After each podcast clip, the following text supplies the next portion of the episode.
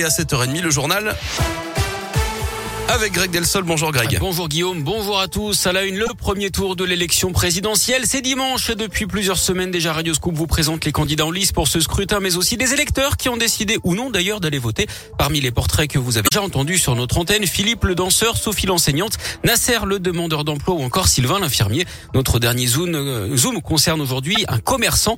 Radio Scoop a rencontré Marc, un quinquagénaire patron d'un salon de coiffure à Rive de Gier, tout près de Givors. Marc ne le cache pas, il est très déçu du quinquennat Manuel Macron. Une mesure emblématique de la faiblesse de son quinquennat, c'est d'avoir enlevé 5 euros euh, aux étudiants. Des étudiants ne euh, roulent pas sur l'or, ça se saurait. Je trouve ça euh, purement scandaleux. D'un point de vue plus personnel, les décisions prises pendant la crise du Covid et tous les commerçants l'ont impacté dans son quotidien, notamment lors du premier confinement et aujourd'hui encore, la pilule reste difficile à avaler. On n'a pas été dédommagé à la hauteur de la perte. Pour 8 semaines, on a reçu 3000 euros de compensation. On est loin du compte sur les huit semaines, on a perdu plus de 9 000 euros. Du coup, Marc ira voter, contrairement à 2017 où il avait fait l'impasse. Aucun des deux candidats de l'époque me convenait. Je ne ferai pas comme les présidentielles précédentes, j'irai voter.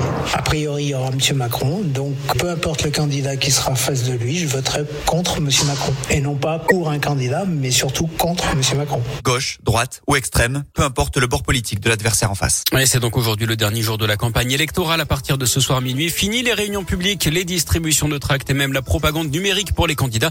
Pas d'interview non plus et aucun sondage ni estimation de résultats ne pourront être publiés avant les résultats dimanche à 20h.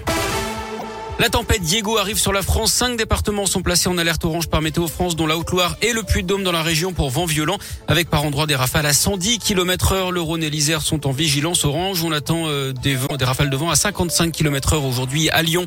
Le journal Le Progrès en version allégée. Aujourd'hui, les journalistes étaient en grève. Hier, mouvement très suivi. 90% des grévistes selon le syndicat national des journalistes. Le syndicat qui doit être reçu aujourd'hui par la direction.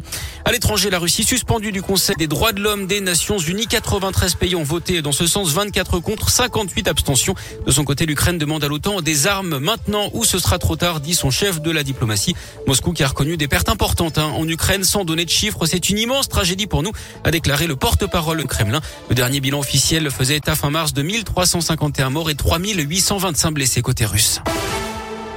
Du foot, les Lyonnais gardent toutes leurs chances pour la qualification pour les demi-finales de Ligue Europa. L'OL a arraché le nul un partout contre West Ham hier soir à Londres. Lyon peut quand même avoir des regrets. Hein. Les Lyonnais ont joué à 11 contre 10 pendant toute la deuxième mi-temps et ont largement dominé la partie.